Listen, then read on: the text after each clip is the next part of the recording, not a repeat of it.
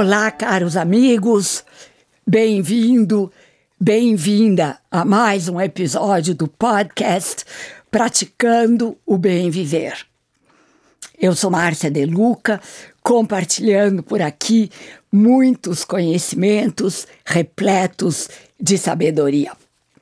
E continuamos com a série de entrevistas com os participantes do evento Ser Long Life Learning, que está sendo organizado pelo grupo Transamérica Expo Center e que tem como objetivo inspirar pessoas através do conhecimento a encontrarem sua melhor versão como seres humanos, terem mais saúde, equilíbrio emocional e uma melhor performance em todos os sentidos da vida.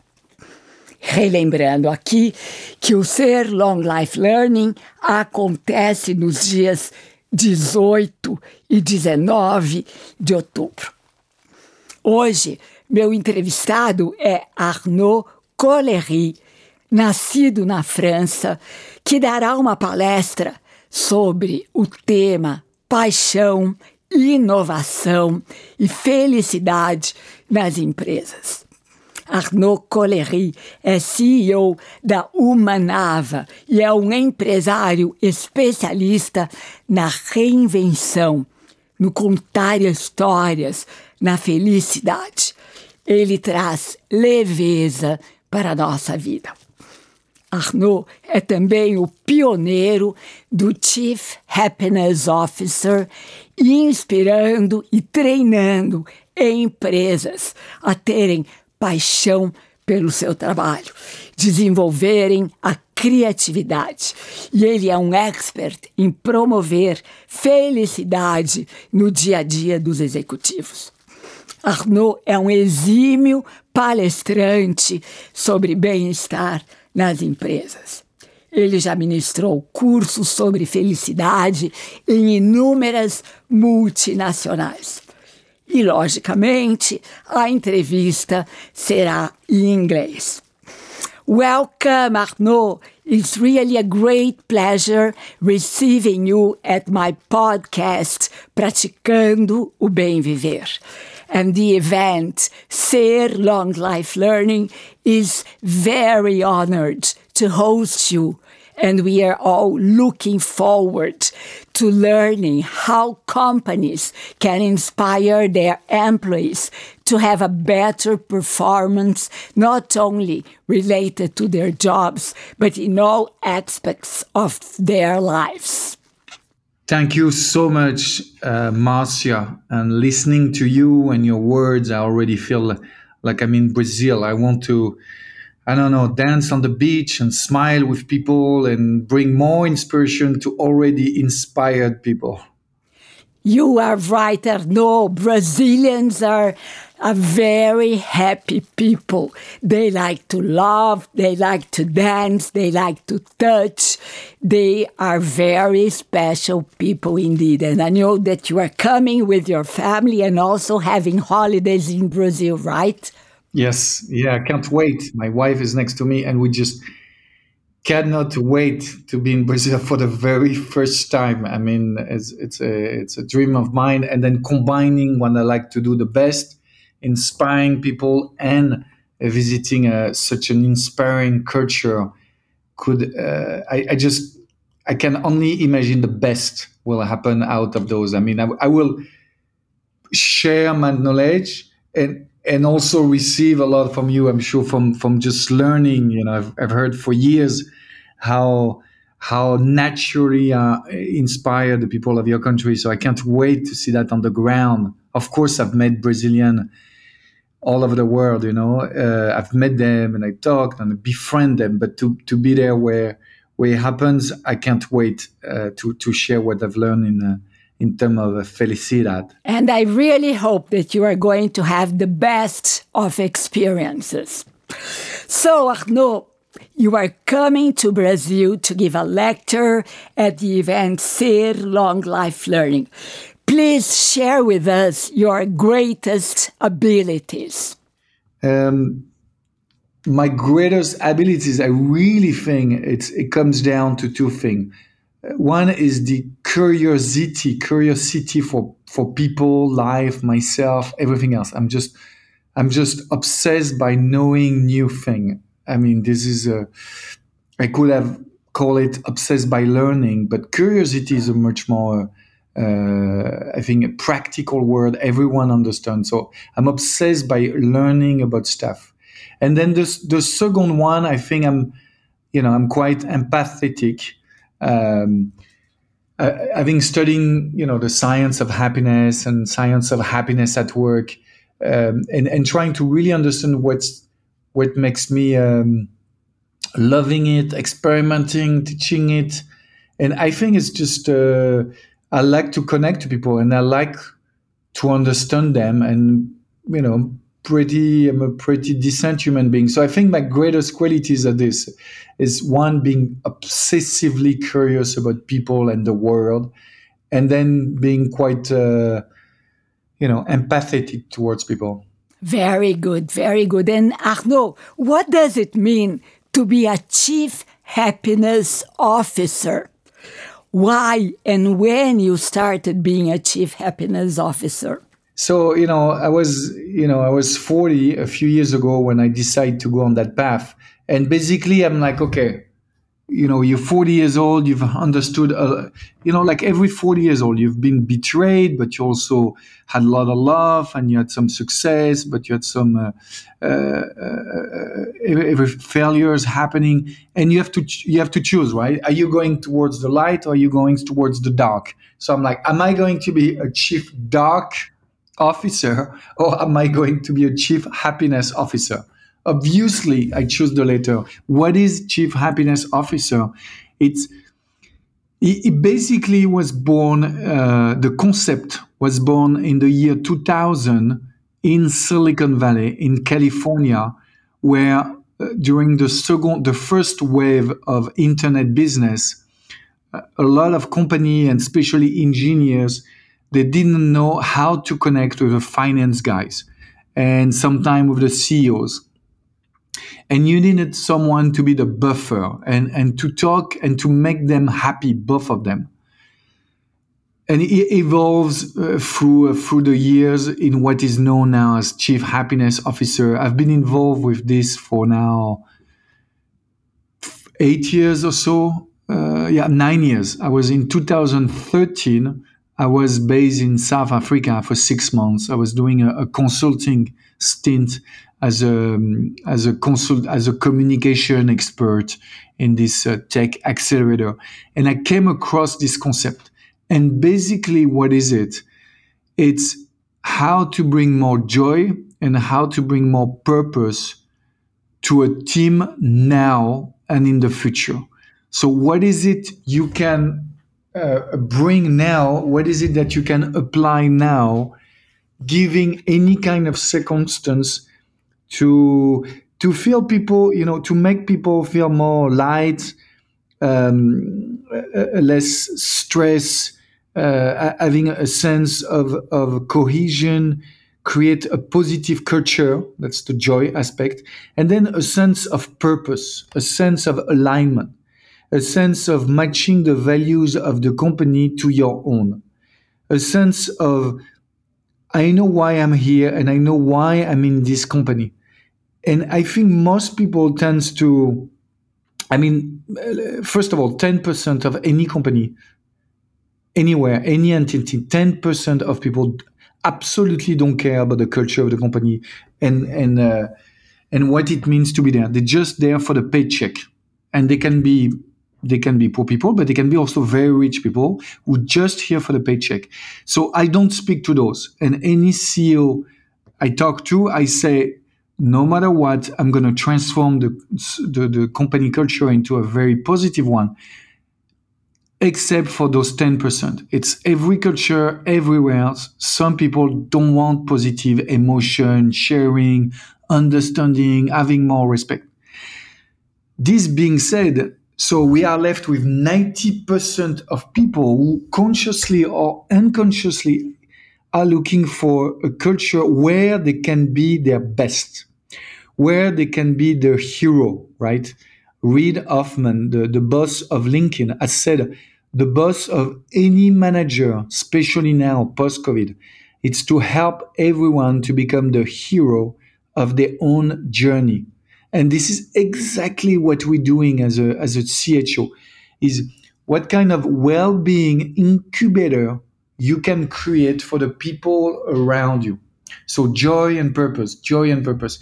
Every company will be different. There'll be lots of tools. The first first thing we have to start is do people know themselves? Only 20% of people, rich or poor, know themselves.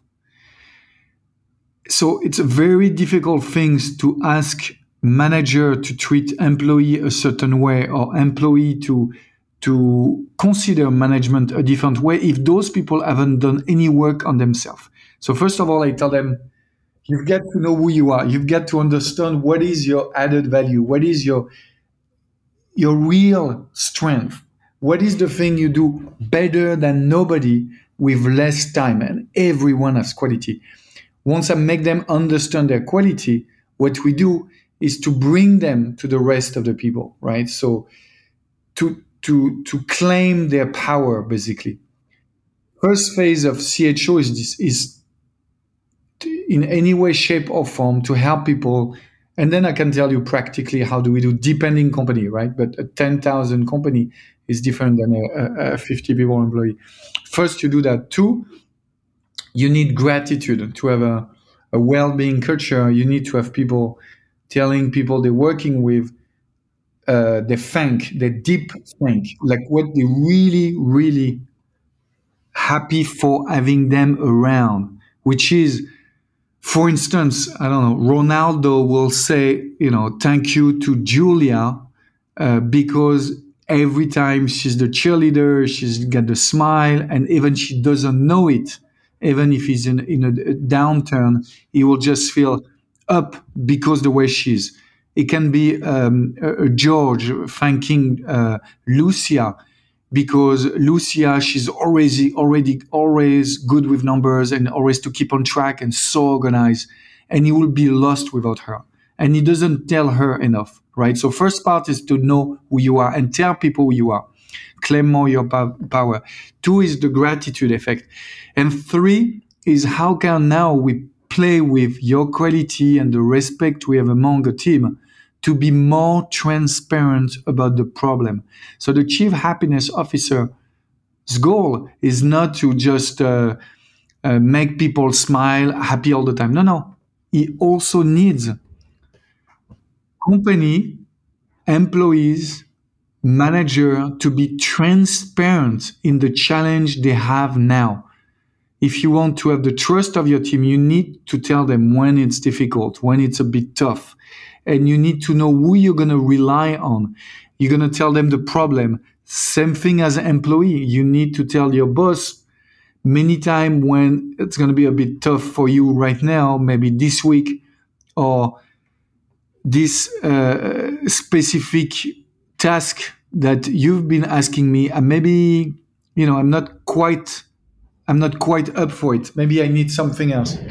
I'll give you the example that happened just today. Uh, you know, I have a team of, it's a very small team. I have a team of five people. And I have a new intern, which I love. It's just, I'm, a, you know, he's been representing me at fairs. I, I, I put him on stage in, free, in, in front of 300 people. I sent him last week to Estonia to learn all the new uh, uh, digital marketing technique and yet today I discovered that he didn't. He was supposed to call a lot of people he, he, he met and and to follow up, and he's not really good on the phone. I thought since he's, uh, I had heard him on the phone many times, and I thought he was okay, but uh, he's he's not doing any, it anymore because he's just so not confident. And I was just sure. And I'm just, you need to, I told him, you need to be transparent. You needed to come back to me at least five days ago I'm not good. Can you help me? Maybe I don't have the time, but maybe I can send you to a, a, a salesman course or confidence course, whatever. But we need to find a solution. But you need to be transparent as an employee, and me, I need to be more transparent as an employer. Very good, very good, Arnaud.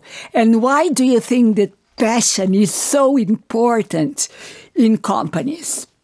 I mean, for me, that's the only sustainable things long term, right? And and passion is not only a passion for your work, like it is for me, and like many people, like it is for you, Marcia, but it is also passion for the, you know, uh, uh, job well done. Just a well done job is, is a is a passion to have. Some people have more uh, passion for that, and it's good. But any kind of passion, it's either for the product or just to do well what you have to do. That's the only sustainable thing. Uh, it's a skill. Passion is a skill. It's a human skill, right? We can call it soft skill. We can call it human skill. It's more important than a hard skill. The OECD, you know, the, uh, the, the global institution, the OECD, has just released a report, I think a few weeks ago, saying that most skills are now obsolete, obsolete within 18 months. 10 years ago, you could work on a skill, you could have a career on your skill for about seven to 10 years. Seven to 10 years. 20 years ago, you could live on a skill for 20 years. 20 years. Now this is dead. So you have to work on your passion. You have to work on your soft skill. That's the only sustainable way to keep your own engagements towards your company and your manager towards leading your your employee towards a more uh, a, a, more fruitful goal, a more um, uh, fulfilling goal, right? And especially especially now in the post post COVID uh, slash still COVID in a you know we're still not in a post Ukraine world. We were still in a Ukraine time, so the only thing that was I mean you see that in Ukraine, right? Those guys who keep uh, fighting are those who have the, the the, the passion to stay and defend their family. That we we've now the whole world looking for a purpose to live, a purpose to stay, a purpose to do something. The only valuable thing is is what we call in uh, the the, uh, the the first Indian, the native Indian from America. They had called it the Holanda, right? Uh, la flamme en français, right? The fire, the fire that you need you need to keep ignite.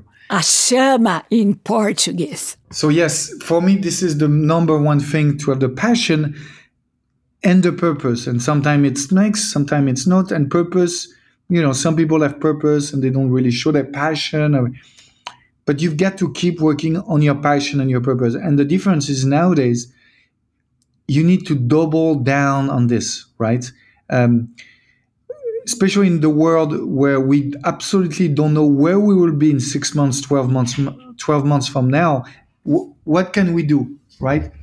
The only thing we have control on is your passion, your purpose. So whatever you have control over, whatever you have control on those days, you need to just double down on it.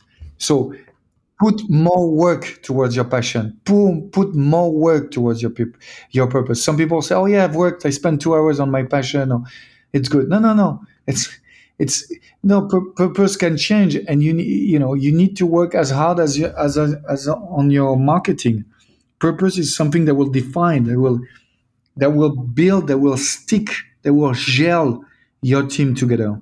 And by the way, o nome da palestra que o Arnaud vai dar no Ser Long Life Learning é Paixão, Inovação e Felicidade nas Empresas. Bom, Arnaud, do you think that an event like Ser Long Life Learning is important nowadays? It's more important than ever. When when people say happiness is a luxury, happiness at work is something you can you don't need right now, they are fooling themselves. They're going right into failing their company, failing their team. They will they will lose their employee. Or nowadays, uh, they say up to ninety percent of of uh, people up to thirty years old 29, 30 years old want to leave the, their company unless there is purpose and passion.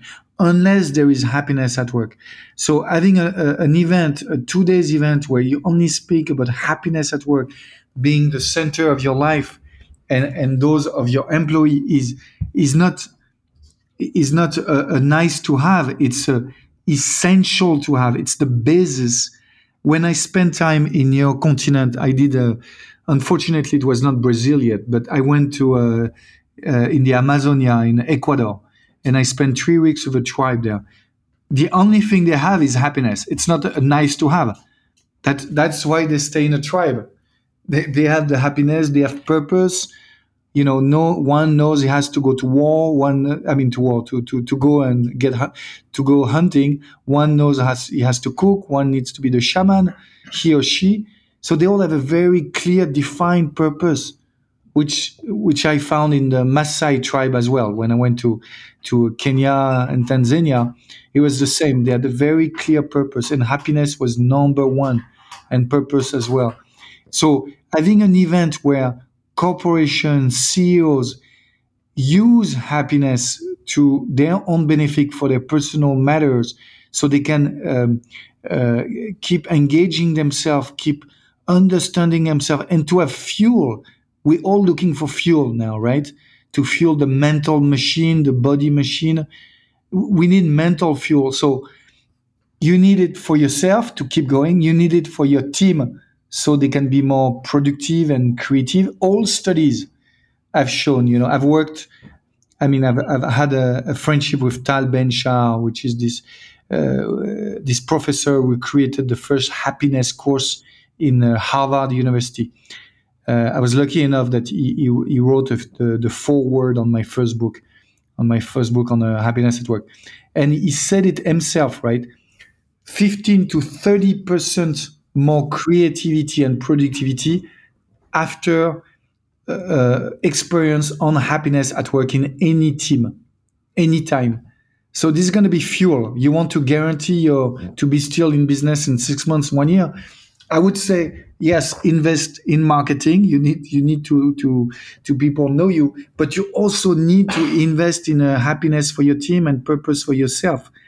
You know how and and for entrepreneur and CEO as well. You know, we don't talk enough about mental health of the entrepreneur and CEO itself, but because they many of them wants to hide it, but they need to take care of it as well. Yes, indeed. E se você quiser participar desses dois dias de evento no Ser Long Life Learning, as inscrições já estão abertas pelo site www.experimentecer.com.br e você pode usufruir do desconto através do cupom SERLL 20, você vai ganhar 20% de desconto. E acompanhe também as novidades através do Insta Experimente Ser. Arnaud, in, in your opinion, what is the future of mankind? and what we human beings can do to make a better world. Marcia, thank you, by the way, uh, for asking me such a simple question. You're welcome, Arnaud. You're welcome. I, I, like it. You know, I like simple. You know, very practical, simple. So now the future of mankind. I'm not sure. I don't know if I'm qualified, but I'll try my best. Right? And and again, I'm not sure I'm qualified at all to answer such a question. But let's see. Um, I, but you may have your opinion. That that's okay. Just your opinion. I, I do have a, an opinion. I do believe for me it's going to be, you know, I mean, it's going to be. I think what we see in many sci-fi movie, right? I mean, I, am an artist, as you know, as a before being a, a coach and consultant, and I was an artist for years. And and and artist actually, I usually uh, a bit better on average than a scientist and economist and politician at telling the future. It's very interesting. There's a there's a graph that show that.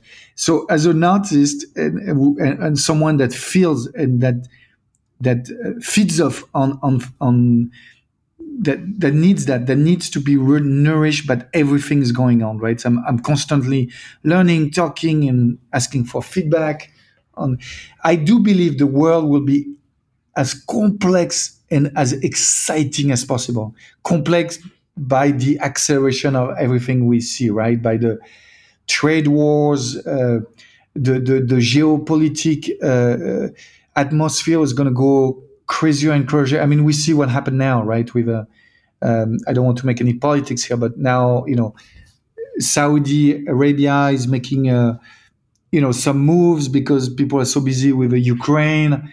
Uh, I don't know if you follow, but there's some uh, Chinese warship ne- next to Taiwan now, uh, next to some Japanese island because people are busy. We, we see more and more 50 years old being totally discouraged around the world to keep working because they feel totally i mean yeah 50 years old they feel uh, they, they feel they don't have a place in this world now right? Many corporate executive in new york paris we're talking about you know major corporate executives some of my friends they are 50 and they feel they are they are outdated they think they can no more so imagine they still have 20 years to for some of them to keep working, they have no idea what they can do in this world. So digital. So, you know, in one way, geopolitically, it's going to be crazy. The, the 50 years old is crazy. The, some young people have no idea where to go. And many of them, many of them are zombie-like after two years of COVID. Yet, this being said, it's for me, it's a very exciting future. One part of the young people are super motivated and just super excited about the world and they want to take every opportunity. And the good thing is even if they don't make money now they don't care. They just want to learn. They want to experiment as long as it's just you know just enough food to survive and that i love they're not obsessed by prestige like my generation was so i'm super excited with this you know, maybe it's 5% of the young people, but that 5% I think is much more powerful than, I don't know, the 20, 30% ambitious people of my generation. I'm very excited by this. I'm very excited by, uh, you know, some of the things in, in Web three. I mean, I'm a I'm a coach and i'm deal with humans and humanity, and yet I think some things in in Web three will be able to give power back to uh, the creator. There will be less intermediary less people taking their shares for not making so much work. Very excited by this. I'm very excited of the mostly again young people what they do into environment. Uh, this is amazing. Uh, the the I'm very excited about startups. You know, building faster and faster product. Some of them, yeah, some of them don't have the world, but many of them do.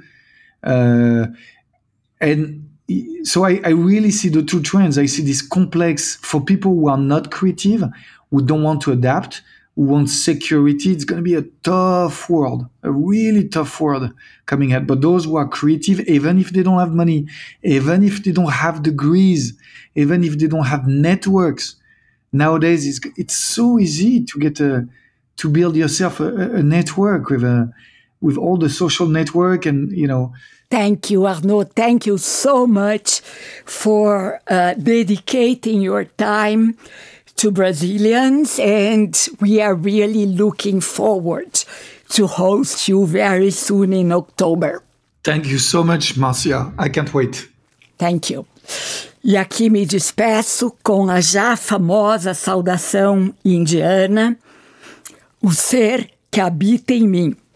Reverencia o ser que habita em você. E todos somos um só ser de pura luz. Namaskar.